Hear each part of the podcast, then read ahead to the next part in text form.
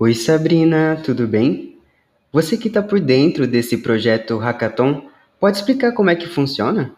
Felipe, claro. Quais são suas dúvidas? Hum, acho que você pode começar pelo começo. O que significa o nome Hackathon? Então, o nome hackathon vem de- da junção de duas palavras: hacker, que vem de hackear ou modificar os sistemas, e marathon, que é de maratona. Então, a gente tem aí uma maratona hacker. Hum, mas os alunos não precisam saber hackear, certo? Não necessariamente. O que mais nos interessa é o processo de aprendizagem. Apesar desse nome, a parte hack está mais ligada ao processo de encontrar maneiras de solucionar um problema. Então, durante o processo da maratona, os alunos são levados a aprender e dar os seus primeiros passos. Então, todo, tanto o aluno quanto o professor podem ficar super tranquilos que aos poucos a gente passa a construir soluções super criativas e aí a gente vai aprender a hackear. Certo. Você pode explicar melhor esse processo? Sim, neste processo, os participantes trabalham na resolução de desafios reais, que serão propostos pela organização do projeto, né? E tudo é feito de uma forma colaborativa, em equipe. A ideia é que cada equipe trabalhe em conjunto para desenvolver e apresentar uma solução ao problema de uma forma minimamente viável e testada. E claro, com o apoio dos mentores da forma. Entendi. Mas o que é que precisa ser feito? Se não me engano, o Hackathon tem três etapas, é isso? Isso mesmo, são três partes: design thinking, prototipação e pitch. O design thinking vem primeiro, essa é etapa da ideação, do planejamento. A equipe precisa investigar quais são as causas e as consequências do problema, do desafio e quem é afetado por ele.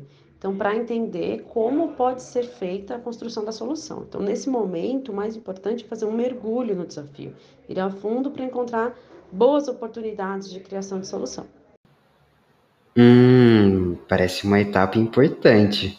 Os participantes recebem ajuda para isso? Sim e sim. O DT é uma parte essencial para o desenvolvimento do projeto e num hackathon educacional é muito importante que os alunos recebam auxílio durante esse processo de planejamento. Então, os professores devem orientá-los a partir dos conceitos e ações pré-definidas, garantindo que a solução não fuja do escopo esperado, que ela seja viável e embasada na pesquisa que os alunos realizaram. Certo. E depois disso vem o quê?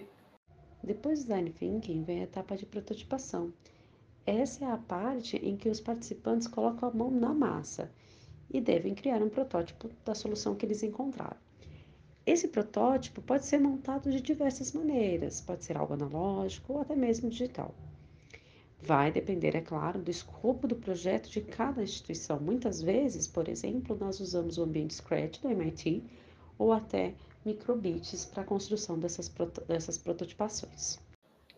Ai, que bacana! E qual é a terceira etapa? A terceira e a última etapa é o pitch. Um pitch é uma apresentação breve, né?